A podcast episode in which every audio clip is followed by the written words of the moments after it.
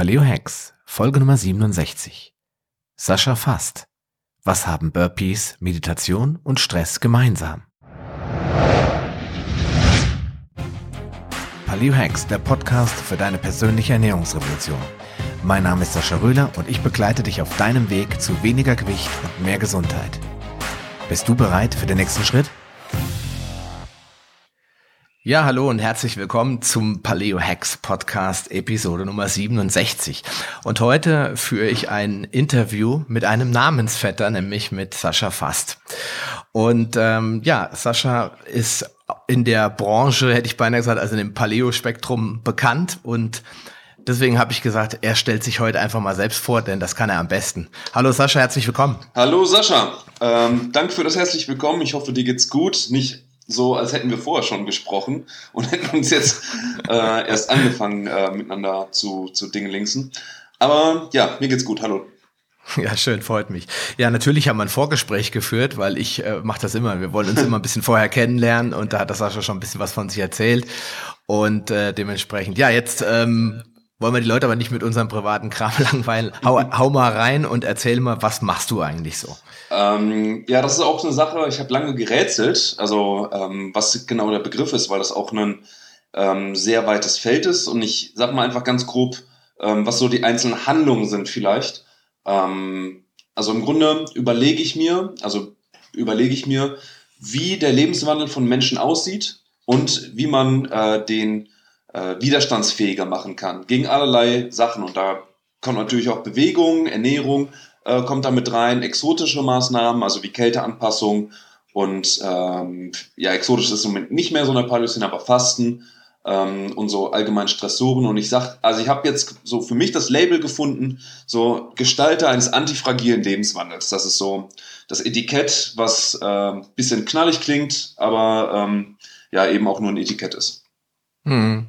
Okay. Antri also das habe ich zum Beispiel noch nicht gehört. Antifragiler Lebenswandel. Das musst du jetzt mal ein bisschen erklären, was für dich an dem normalen Lebenswandel fragil ist, also zerbrechlich. Ah, okay. Also das Konzept, also ähm, ich, das hat äh, Nassim Taleb äh, in einem äh, fast gleichnamigen Buch, also Antifragile, ähm, ausgearbeitet. Und das basiert im Grunde auf so einer, ähm, auf so drei Konzepten, die aufeinander aufbauen. Das eine ist halt fragil, das kennt halt jeder. Und äh, ich gebe mal den Vergleich auch, den er selber ähm, dann eben gewählt hat, um das halt zu demonstrieren, äh, Quatsch, die Metapher. Ähm, hm. Wenn man ein Paket verschickt, dann schreibt man entweder drauf fragil oder gar nichts. Na, das ist halt so, ähm, das, was man drauf schreibt. Man schreibt aber nicht das Gegenteil. Also fragiler ist einfach möglichst wenig damit machen. Hm. Aber das Gegenteil von fragil ist eben nicht robust, wie er sagt. Das wird im Alltag halt so verwendet, aber das ist eben nicht äh, logisch konsistent. Das heißt, ähm, wenn man das Gegenteil aufs Paket schreiben würde, dann müsste man eigentlich ja schreiben, möglichst schlecht behandeln, weil das ja auch das konsequente Gegenteil ist. Und das ist auch ähm, die Eigenschaft, die er antifragil nennt. Also etwas, das davon profitiert, dass eben nicht irgendwie eine konstante, gleichmäßige, schonende Umwelt ist, sondern etwas, das profitiert äh, oder dass etwas, ähm, ähm, ja, dass, dass eben Stressoren ganz wichtig sind. Und das ist dann eben auch das, was im Lebenswandel im Allgemeinen fehlt. Ne, das ähm, könnte man auch genauso gut sagen, also bewe wir bewegen uns zu wenig. Also Bewegung ist zum Beispiel so ein Stressor. Also Training ist ja nicht einfach ähm, quasi das Wohlfühlprogramm und soll es ja auch gar nicht sein. Das ist ein Stressor, es soll Gefahr an den Körper signalisieren oder auch an bestimmte Systeme vom Körper. Ähm, mhm. Und ähm, der Körper reagiert eben darauf, weil der Körper als antifragiles System eben an, angelegt ist. Antifragiler Lebenswandel heißt dann eben, dass man das respektiert, dass man ähm, annimmt und ähm, seinen Frieden damit macht, dass man körperlich und geistig eben ein antifragiles Ding ist in der Welt und deswegen eben diese Stressoren braucht, nur eben natürlich die richtigen Stressoren, also nicht unbedingt irgendwie äh, Abgase. Ich glaube, also mhm. also langfristig theoretisch kann man dafür argumentieren, dass auch Abgase uns langfristig eben in die Richtung adaptieren lassen. Also vielleicht in 50 Generationen ne, können wir am Auspuff schnüffeln und es macht uns gar nichts. Aber das ist ja nicht unbedingt das Ziel eines einzelnen Menschen, ne, dann eben zum Wohle der Art irgendwie durch Abgasvergiftung äh, äh, zu sterben. Ja, klar, logisch. Also es geht, das habe ich jetzt so rausgehört, äh, darum, die Stressoren zu identifizieren und äh, auch einzuklassifizieren, also zu klassifizieren. Es gibt also dann gute Stressoren und es gibt ja. äh, schlechte Stressoren.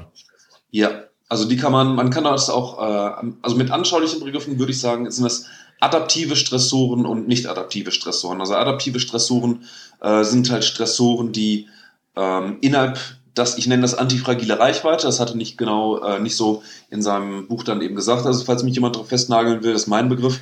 Ähm, das heißt im Grunde die, ähm, die Spanne, innerhalb dessen wir noch profitieren können. Zum Beispiel ähm, äh, bei Bewegung ist es eben so, dass wir gar nicht profitieren von Nullbewegung. Ähm, das heißt am Tag, also die, das Neutrale, also die, die, ähm, die Erholung sollte eigentlich immer mit leichter Bewegung verbunden sein. Deswegen ist auch so viel, ne, soll man viel gehen und solche Sachen machen. Und das mhm. Maximum ist quasi dann auch, was das Trainingsmaximum ist. Also man profitiert vielleicht, also wenn man, sagen wir mal, von ähm, einmal pro Woche Kreuzheben profitiert, zweimal die Woche ist besser, dreimal die Woche ähm, fast nicht mehr so. Also für einige kann es eben gehen. Und ähm, wenn man halt zehnmal pro Woche Kreuzheben macht, dann ist natürlich irgendwann ne, der ähm, ist man im äh, Übertraining quasi. Ja, der, der, der Papp ist auf, genau. Und dann hat man quasi seine, sein, sein Blatt überreizt, also hat seine antifragile Reichweite überschritten. Und okay. ähm, dann gibt es natürlich Dinge, die sind, das nennt man so ein, ja, Nassim nennt es halt non-natural äh, Stressors. Also wenn ich jetzt zum Beispiel einen Fuß abschneide, dann äh, kann der Körper sich da halt nicht mehr anpassen. Also der passt sich auch nicht mehr an, der Fuß einfach ab. Ne? Also ja. das wäre zum Beispiel, äh, also quasi eine auf, auf Knöchelhöhe angelegte Guillotine in der Fußgängerzone wäre so ein Beispiel eines nicht natürlichen Stressors. Und ähm, im Sinne der Paleo-Gemeinschaft äh, wären so Beispiele natürlich auch das klassische Gluten. Also oder es ist ja nicht nur das Gluten, aber so einige Stoffe im äh, Getreide sind halt problematisch und ähm, das sind eben Stressoren, die sind auf der individuellen Ebene nicht adaptiv, höchstens erst ähm, so im Laufe der Generation. Aber wie gesagt, das ist ja nicht unbedingt das, was man haben möchte. Also man möchte das, also wir wollen im Allgemeinen ja nicht zum Wohle der Art äh, irgendwie sterben. Ja, klar, logisch. Das ist, äh, das ist genau der wichtige Punkt, äh, wo ich sage, da, da können wir jetzt gut ansetzen, nämlich äh, diese nicht adaptiven Stressoren. Jetzt verstehe ich auch den Unterschied. Ähm, die sind eigentlich das Problem. Und zwar jetzt mit einem etwas krassen Beispiel mit der Guillotine. Also das versteht nun wirklich jeder. Aber mit dem Gluten, da ist es natürlich so ein Thema oder mit anderen Antinährstoffen, an die wir mhm. gar nicht adaptiert sind. Ich verwende zum Beispiel immer diesen Begriff, daran sind wir gar nicht adaptiert. Ja, mhm. die, auf die kommt es eigentlich an. Und in der Paleoernährung versuchen wir das ja. Wir versuchen mhm. darauf zu achten, auf diese Stressoren.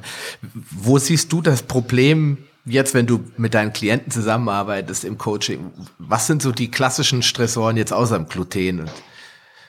Außer dem Gluten, ja, klassisch. Also so im Bereich der Nahrung ähm, gibt es eigentlich gar nicht so die klassischen, äh, so meiner Erfahrung nach. Also äh, ich fange meistens einfach mit dem Paleo-Template an und dann äh, kommen so die verschiedenen Dinge da eben rein. Und, ähm, oder dann experimentiert man, äh, experimentiere ich eben mit verschiedenen Dingen. Einige Leute haben eben schon eine gute Ernährung zum Beispiel und da äh, gibt es im Grunde nicht die Klassiker, aber es sind mehr ähm, Stressoren, die auf psychischer Ebene sind. Also zum Beispiel, mhm. dass sich Leute, ähm, also dass Leute zum Beispiel in einem nicht unterstützenden sozialen Umfeld halt leben. Äh, mhm. Zum Beispiel. Das heißt, das, das Klassische ist halt so der Büroalltag, wo jeder irgendwie seine Süßigkeitenschale irgendwie in der Schublade oder auf dem äh, Schreibtisch hat und ähm, sich gegenseitig dann eben ködert, ne? also sagt, ach, nimm doch mal und so weiter. Und was zur Betriebskultur gehört, was auch, also wo dieses äh, sich gegenseitig anfüttern mit Süßigkeiten, ähm, auch zur Konflikt, ja wirklich, also es ist ein soziales Phänomen zu Konflikt, also ähm, ne, das, das, das dient dazu, der, äh, quasi so eine Art ähm, sozial, soziales Gleitmittel dann einfach zu schaffen, damit halt das alles reibungslos ist, weil wenn man isst, ist man freundlich, man teilt Sachen und so weiter. Und wenn jemand halt da ausbricht, dann ähm, ist es natürlich jemand, also das muss man erstmal klar machen. Also man muss erstmal quasi das soziale Rüstzeug haben, jemandem klar zu machen, ey, ich nehme jetzt quasi die, die Gabe, die du mir gibst, nicht an.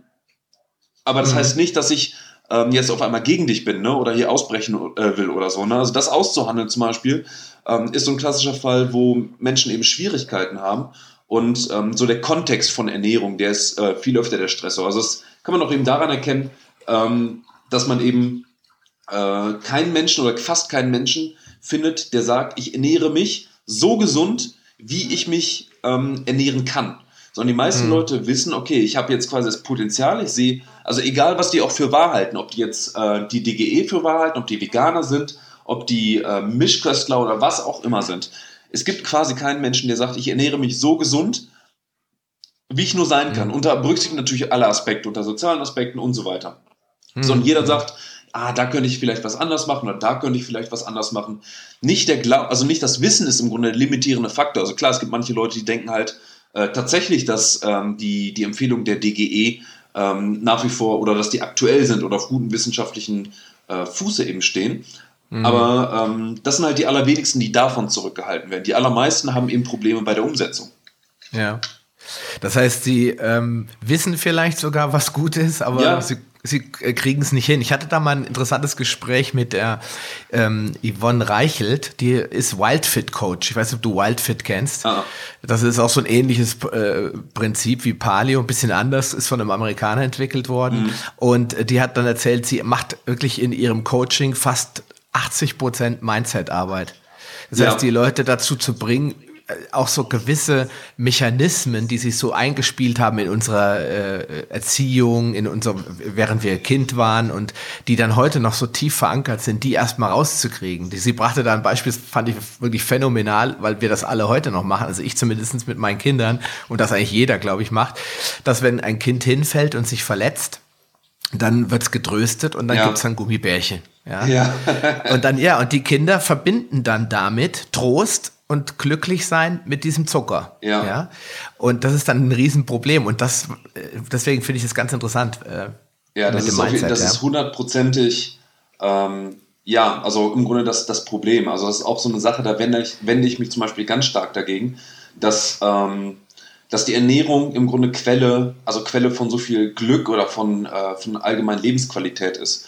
Weil das Leben hat so viel mehr zu bieten als bloß Ernährung. Also äh, und ähm, im Grunde sind das Opportunitätskosten, die man halt eingeht. Also anstatt sich ähm, irgendwie die Gedanken zu machen, welches mega geile Rezept man jetzt irgendwie ausprobieren kann und man, dass man irgendwie wieder Abwechslung braucht, könnte man so viele andere Sachen machen. Also man kann auch einfach was mit anderen Leuten zum Beispiel tun, ähm, da über das Kochen hinaus. Also das finde ich so eine ähm, so ein ganz seltsames Verhältnis zu Essen, dass im Essen irgendwie so das Heil gesucht wird.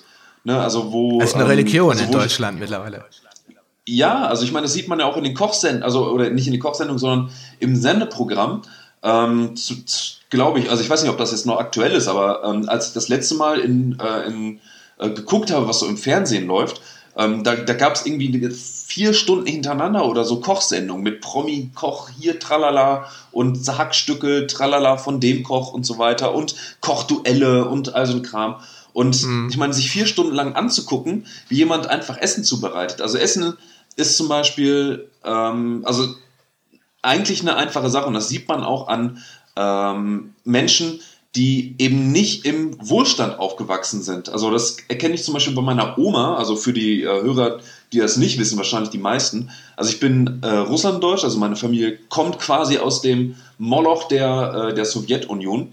Und okay. ähm, da gab es sowas nicht. Also da wurde Essen ähm, im Grunde als soziales Ereignis präsentiert, aber da wurde einfach nur die Sache an sich gegessen. Also ne, ich sag, der Cheat Day von meiner Oma mütterlicherseits war eben, dass die von äh, aus dem Arbeitslager einen Sack Reis geklaut haben. Also mein Opa war damals, äh, der hat eben äh, ähm, äh, den, im LKW den Reis transportiert und dann haben die aus dem fahrenden LKW den Sack Reis quasi ins Gebüsch geworfen. Meine Oma hat den einkassiert und ähm, das war eben deren Cheat Day, einfach nur Reis, also weil die halt gehungert haben. Und ja, ähm, ne, das ist eben eine ganz andere Dimension. Und nur eine kurze Seitenanekdote, also bei mir war die Süßigkeit, also von meiner Oma väterlicherseits dann aber, äh, mhm. ich habe immer zwei rohe Eier mit Salz und Pfeffer bekommen. Das war so mein Snack, den ich bekommen habe. Auch unabhängig davon, ob ich hingefallen bin oder nicht. Okay. Ja, ähm, also Ernährung ist schon ein großes Thema. Also ich merke das immer wieder, wenn ich mit Leuten drüber spreche, da ist ähm, A natürlich die Aufklärung ein Problem. Viele wissen gar nicht, was sie da eigentlich so zu sich nehmen. B, das von dir eben erwähnte äh, Ernährungsreligiöse, dass äh, wer jetzt mittlerweile nicht äh, 20 Gänge zu Hause kochen kann, der ist schon seltsam. Mhm. Ja. Und natürlich auch das Thema, dass ähm, auf der anderen Seite in der Medienlandschaft, will ich jetzt mal vorsichtig sagen, da alles getan wird, damit Industrieprodukte nicht in schlechten Ruf geraten. Ja. ja. Und das macht es natürlich für den Durchschnittsdeutschen, sage ich jetzt einfach mal, ohne dass das abwertend klingen soll, schwierig. Ja, dann noch einen Überblick zu behalten. Deswegen ganz klar der Ansatz, erstmal vorne anzufangen in der, in der Kette, nämlich erstmal im Kopf also mhm. Arbeit zu leisten und zu gucken, Mensch, woher kommt das eigentlich her und was kann man dagegen tun? Ja, ich denke, das ist dann schon ganz wichtig. Ne? Ja, also ja, einfach ja. einfach ja, genau. Ja, jetzt hast du ähm, haben wir ja in dem Titel auch, in dem Titel dieses Podcasts auch das, äh, den, den Burpee drinne. Das, ja. ich möchte, ich möchte gerne mal mit dir zu, äh, sprechen über das Thema Bewegung und Sport im Allgemeinen. Ja? Mhm. Wie, wie gehst du damit um? Ich meine, jetzt Mindset-Arbeit ist ganz wichtig, aber viele kommen ja auch und sagen, wir bewegen uns äh, gar nicht so gerne und Sport finde ich blöd. Ähm, die Kinder im Hintergrund übrigens, die, die finden Sport toll, wie man hört. Die jubeln und tanzen da draußen, die haben ihren Spaß. Ähm, ja, wie wichtig ist Bewegung?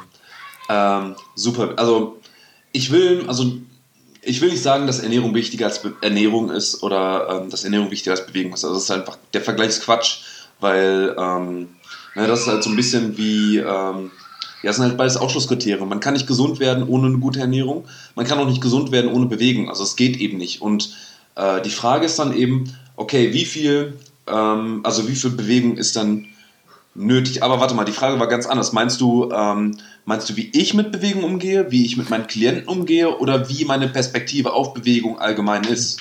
Das äh, sowohl als auch. Also auf der einen Seite ist natürlich deine, deine Ansicht wichtig, weil wir wollen ja irgendwie den Bogen schlagen zum Burpee. Ah, okay. Wie, wie, wie ähm, dich das, das zu dem Burpee gebracht hat, aber auch natürlich, wie du mit deinen Klienten umgehst und was du ihnen rätst und empfiehlst und so weiter. Ja, das, er, also das mit den Klienten ist sehr leicht zu beantworten. Da gibt es absolut kein, ähm, es gibt fast kein Schema. Also, wenn jemand Muskeln aufbauen will, zum Beispiel, ist es was völlig anderes, als würde jemand sagen, ey, ich will ein Krafttraining haben für Kampfsport. Oder jemand sagt, hey, ich mache CrossFit, was kann ich ähm, selber für mich machen, wenn ich äh, jetzt noch an Mobilität arbeiten will? Oder wie kann ich CrossFit mit Football verbinden? Oder was auch immer. Das ist halt mhm. so divers. Also, ich habe Trainingseinheiten auch schon äh, geschrieben oder habe äh, Trainingspläne gemacht, die gingen 90 Sekunden lang.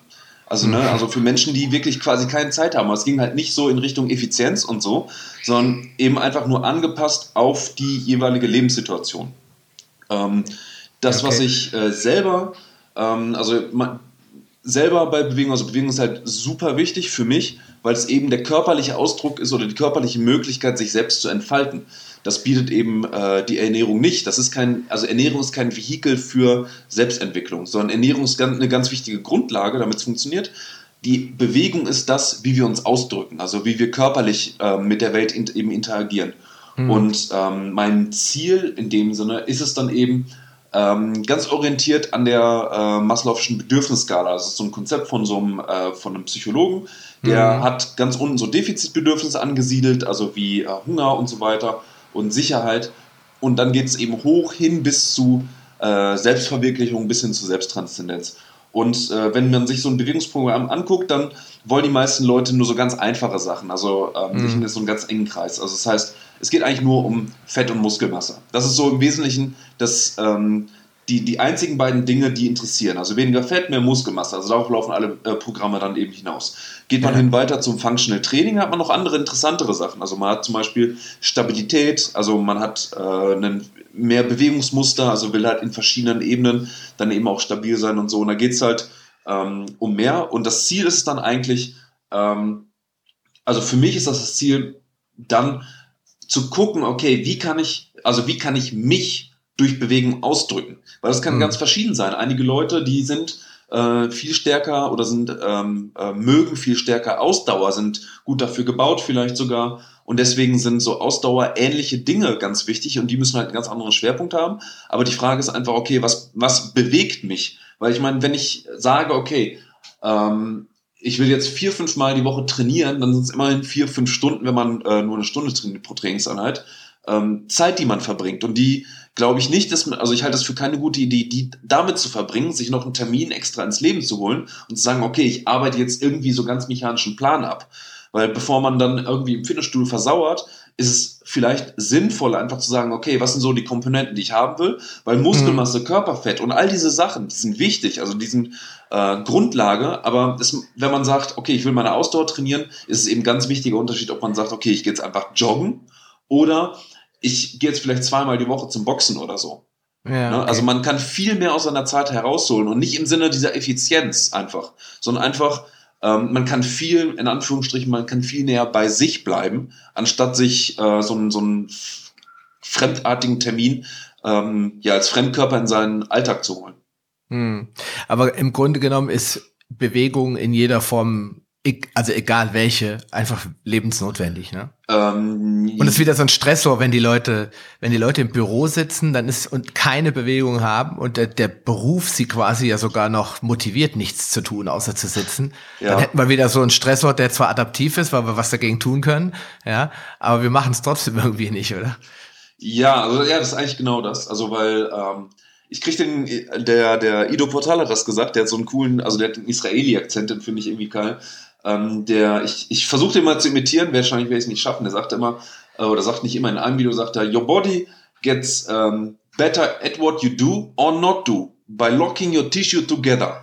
Und das heißt auch, ähm, das Bindegewebe zum Beispiel, das reagiert eben auf Belastung. Und ja, es macht eben das, was der Name sagt. Es bindet dann eben. Und wenn man eben statisch in einer Position, nämlich im Büro, einfach immer sitzt, dann ähm, hat das Bindegewebe erstens da Kräfte, wo es keine haben will ähm, auch mhm. Druckkräfte, nämlich dann auf dem Arsch mhm. und äh, auf der Oberschenkelrückseite, aber gleichzeitig, aber gleichzeitig auch da keine Kräfte, wo es Kräfte eben braucht. Und ähm, deswegen gibt es zum Beispiel auch diesen, oder da kann man auch sich erklären, weshalb so Faszientraining, wie man es äh, so auf Neudeutsch sagt, ähm, eben auch so im Kommen ist, weil das in einem Kontext von äh, Büroarbeit ganz, ganz wichtig ist. Wenn, ja. wenn sich jemand, ähm, also Faszientraining braucht zum Beispiel jemand nicht, der Holzfäller ist. Also ich meine, bis zum gewissen Grade vielleicht schon, aber jemand, der den ganzen Tag in Bewegung ist, der braucht so eine Scheiße nicht. Also das sieht man ja auch in, in ärmeren Ländern dann einfach, wo die Leute eben auch körperlich arbeiten. Da sind zum Beispiel Rückenschmerzen ganz, ganz selten. Also oder viel seltener als bei uns. Und auch so Probleme mit, äh, also typische Probleme viel seltener, obwohl die eigentlich total in Anführungsstrichen ungesund arbeiten. Also wie, hm. äh, ne, wenn man sich anguckt, wie Feldarbeiter ähm, oder Feldarbeiterinnen ähm, dann irgendwie Reisernte betreiben oder so, die, die heben dann nicht mit geradem Rücken und ne, in schöner super Form, die bücken sich einfach. Ja, klar. Ne, und da haben die wenigsten Leute Rückenschmerzen. Ja, klar, weil sie sich, weil sie ihre Muskeln ja auch nutzen und dann können die das auch mal ab. Ja, also ne, die haben viel Bewegung, das Bindegewebe wird gut stimuliert und äh, dann brauchen sie eben ein, zwei Foam Rolling Sessions pro Woche weniger. Ja, das ist ja auch ein ganz neues Thema. Also A, Functional Training, was du eben schon angesprochen mhm. hast, das ist, glaube ich, äh, noch am Kommen erst. Und äh, dann natürlich dadurch, da gibt's ja mittlerweile Bücher drüber, Sitzen ist das neue Rauchen. Ne? Ja, ähm, ja. Das ganze, die ganze Faszienarbeit, die wird ja mittlerweile schon ganz oft irgendwie mit eingebunden. Ja? Aber wenn die Leute nicht genauso gut klarkommen, wenn sie eine, eine gewisse Grundbewegung hätten, wenn sie einfach nicht einen Aufzug und die Rolltreppe nehmen würden, sondern sie würden sich, wo es auch immer geht, auf natürlichem Wege bewegen und nicht, äh, da könnten sich doch die Faszienarbeit fast schon wieder sparen, oder? Ähm, ja, das, also, das, das kann man einfach selber ausprobieren. Also das kann man ähm, ausprobieren, indem man einfach zum, also sich in eine Situation bringt, in der das eben nicht so ist. Also zum Beispiel, ähm, also wenn jemand viel im Büro arbeitet, im Urlaub zum Beispiel, anstatt dann ähm, quasi den Entspannungsurlaub zu machen, einfach mal viel wandern gehen, also auch vielfältige Bewegungen dann eben nutzen. Also vielleicht wandern, Badminton spielen, einfach jeden Tag so ein bisschen wie, wie Kinder eben. Also Kinder spielen auch. Ich habe das mal für mich ausgerechnet. Ähm, also ein typischer Kindheitstag bei mir, der, der lief auf, glaube ich, elf Stunden Bewegung am Tag hinaus. Also mit stundenlang Fußball spielen, dann verstecken und hier und, und dieses, ne, also was ich früher quasi, also heute mache ich Intervalltraining ne, mit irgendwie Extension und oder, oder Fahrtleck oder so. Früher habe ich einfach Fußball gespielt. Ne, heute ja, mache ich Klimmzüge und äh, mache, habe die genaue Progression. Früher habe ich einfach geklettert. Ne? Also das, ähm, aber auch mit anderen Volumina. Ich bin einfach zwei Stunden lang mit Freunden auf dem Baum rumgeklettert, ne? wo, wo heutzutage, wenn man mehr als fünf Klimmzüge macht, ne, droht gleich das Übertraining. ja. Aber das, das ist total wichtig, ne? Ähm, dass man sich das anguckt. Ich finde Kinder, das sind deswegen auch ein super, super äh, Vorbild für mich immer. Mhm. Also ich habe ja zwei Kinder und wenn die auf dem Spielplatz sind, ich bin immer, bin immer begeistert, was die machen und was denen immer wieder einfällt und dann ist es ihnen auch nie langweilig. Mhm. Und wenn sie mal einen Tag hatten, der wenig Bewegung mit sich gebracht hat, dann sieht man das auch, dann merkt man das abends immer, weil ja. dann hippeln sie rum ja. und sind unausgeglichen und so. Ja, das ist, also ich nenne das bei Kindern, also dieser, ähm, man sagt ja immer, Menschen sind faul. Also, ne, das ist ja so eine, eine der Begründungen. Also, dass äh, sich die faulen Leute ähm, über die Evolution durchgesetzt haben, weil sie Energie gespart haben und hatten die Energie dann eben für magere Zeiten und so. Und das stimmt bis zum gewissen Grade schon. Aber wenn man sich überlegt, okay, wir sind antifragile Systeme, also wir profitieren von Stressoren, also wir, wir reagieren positiv auf Training, ähm, dann wäre ein erfolgreiches System ja eigentlich, dass diese Stressoren braucht und liebt. Mhm. Und ähm, in der Natur sind wir bis zum gewissen, also nein, nicht bis zum gewissen Grade, sondern hochgradig dazu gezwungen, das zu machen. Weil wenn man einfach morgens liegen bleibt und einen faulen Larry macht, dann hat man einfach nichts zu essen. Und ähm, deswegen wird man eben gezwungen, das eben zu machen. Aber in Kindern sieht man dann eben, dass die das gieren, die sind neugierig. Die sind, mhm. ähm, ne, die, die rennen die ganze Zeit, die wollen spielen, die wollen Sachen herausfinden und so. Die haben diesen Durst nach Schwierigkeiten, nach Herausforderungen und so weiter. Und das kann man sich eben halten. Also ich sehe das zum Beispiel ganz stark ähm, bei, äh, wenn ich mit dem Hund von meiner Freundin rausgehe zum Beispiel. Also mhm. es ist ein, also es ist ein ganz, ganz äh, verrückt schnelles Viech, also so ein äh, altdeutscher Hütehund, glaube ich, ist das, oder Hirtenhund. Und ähm, viele Leute bewundern das eben. Ne? Also sagen halt, ja, Hunde müssen einfach laufen und laufen und laufen. Und ich meine, die haben das auch ihr Leben lang. Das ist ja, also bis zum gewissen, also bis sie halt Opas sind, quasi Hundeopas oder Omas. Ähm, und ich habe dann immer gesagt, also ich sage dann auch mal, eigentlich, das, das ist das, was man verliert und das, was man aber auch haben kann. Weil ich meine, ich habe das auch mit über 30. Ich habe immer noch das Gefühl, dass ich manchmal einfach loslaufen muss. Also manchmal habe ich das auch so, dass ich meinen Mitbewohner einfach überfalle und dann muss er halt mit mir ringen. Also weil ich muss halt einfach Energie und die muss irgendwie raus. Ja, und ähm, ich meine zu, zu seinem Leidwesen irgendwie, weil es ihm natürlich auch nicht immer passt. Aber das ist eben das, also wie Hunde auch miteinander umgehen. Also ne, Wesen, die das eben noch haben. Und eigentlich haben wir Menschen das schon. Und das ist halt was ganz Schreckliches. Also ich stelle mir das zumindest sehr schrecklich vor, wenn man das eben verliert, wenn man diese jugendliche Vitalität verliert. Und das ist eigentlich das, ähm, was man als Zoo-Mensch, also das ist auch so ein, so, ein, so ein Buzzword da natürlich, was man dann eben hat. Also man, man verliert diese sprudelnde Energie und glaubt dann eben, sie zu finden, indem man ähm, so Dinge macht, wie sich gesund zu ernähren und so weiter. Also dabei steckt halt so viel mehr dahinter. Und ähm, was man auf keinen Fall machen darf, ist eben zu sagen, okay, ich mache es mir leicht. Also ich will eine gute, eine effiziente Lösung haben. Das geht halt alles so in die Richtung. Also man will es halt mhm. alles mal schön leicht, schön leicht haben. Aber eigentlich eben nicht. Ne? Also man, man soll es nicht leicht haben. Und man, wenn es irgendwas schwer ist, dann sollte man sagen, ja, geil, also jetzt habe ich endlich mal was, wo ich mich, ne, wo ich mich richtig ausleben kann. Ne? Also das hatte ich auch äh, äh schon erzählt. Ne? Das ist halt so wie im Fitnessstudio man geht nicht ins Fitnessstudio und beschwert sich, boah, nee, da ist mir zu viel Gewicht. Ich will lieber ein Studio, wo es weniger Gewicht gibt. Sondern ne, man, das Gewicht ist identisch mit der Kraft. Also man soll, ne, man ist froh, wenn man Gewichte zusammen hat. Und das kennt, also einige Zuhörer werden das vielleicht auch kennen im Fitnessstudio, wenn irgendwie ein paar Hanteln oder Scheiben fehlen, weil irgendwer dann die Beinpresse überladen hat oder so. Und das nervt. Aber das ist auch das, ähm, also ein Konzept, das viele Leute in ihrem Leben dann eben übersehen. Also dass sie eben so im Alltag einfach sagen, ah, ich bin zu faul, den Fahrstuhl hochzugehen. Viele Leute mhm. sagen, nee, ich mache das jetzt und dann haben sie so ein Gefühl von Disziplin. Aber der nächste Schritt wäre eigentlich zu sagen, boah, geil, ich, ich muss jetzt einfach mal die Treppe hochrennen und dann einfach, einfach mal so zu rennen. Wie mhm. Hunde, wie Kinder, wie eben Lebewesen, die eben noch diesen Lebensdurst, will ich schon fast sagen, haben. Also das ist das, was man verliert. Lebensdurst. Und das sieht man eben auch an den traurigen Gesichtern in der Fußgängerzone, die sich nur so äh, mühsam dahinschleppen, weil sie schon fast das Gehen und Laufen verloren haben. Ja, klar. Das ist, denke ich, äh, das ist eins der Symptome auch. Wir reden ja heute immer davon von Burnout, ja, wird ja immer gesprochen. Ja. Das ist, ähm, das ist auch so ein, so ein äh, Krankheitsbild, das, ähm, ja, das entwickelt sich gerade zur Pauschalisierung. Wenn einer irgendwie Stress im Job hat und äh, krank wird, dann hat er gleich Burnout.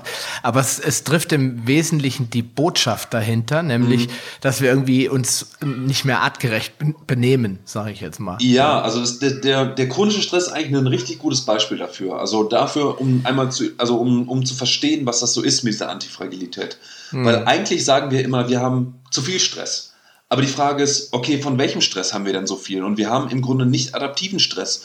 Das bedeutet, wir haben solche Sachen wie Abgabetermine, der Chef ne, knallt uns irgendwie einen Stapel Zeug irgendwie auf den Tisch, den müssen wir dann abarbeiten unter Zeitdruck. Wir haben Einkaufen, Berufsverkehr und so weiter. Und wir haben immer nur so ein, so ein undefinierbares Hintergrundrauschen, zu dem es auch keine Lösung gibt.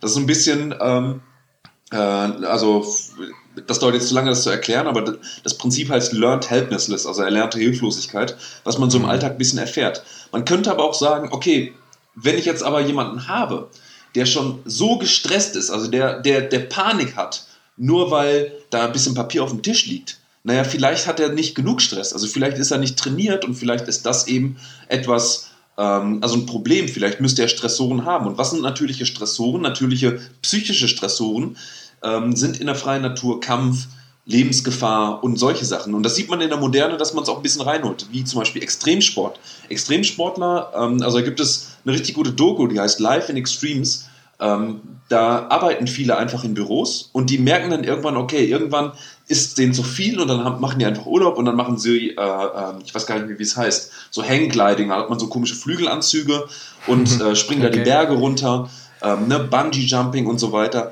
Und ich zitiere, äh, also Fight Club, das Zitat ist eigentlich gut. Der sagte, ähm, also Edward Norton war das dann eben, der sagte, nach einem Kampf ist nichts gelöst, aber auch nichts ist von Bedeutung.